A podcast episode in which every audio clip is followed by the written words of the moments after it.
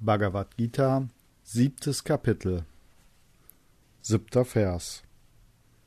Es gibt nichts Höheres als mich, o Arjuna. All das ist auf mir aufgefädelt wie eine Reihe von Perlen auf einer Schnur. Kommentar von Swami Shivananda Es gibt keine andere Ursache des Universums als mich. Ich allein bin die Ursache des Universums. Diese Darstellung von den Perlen und der Schnur illustriert nur den Gedanken, dass alle Wesen und die ganze Welt an den Herrn geknüpft sind. Die Schnur ist nicht die Ursache der Perlen. Da Brahman das Alleinige ist, gibt es nichts Höheres als es.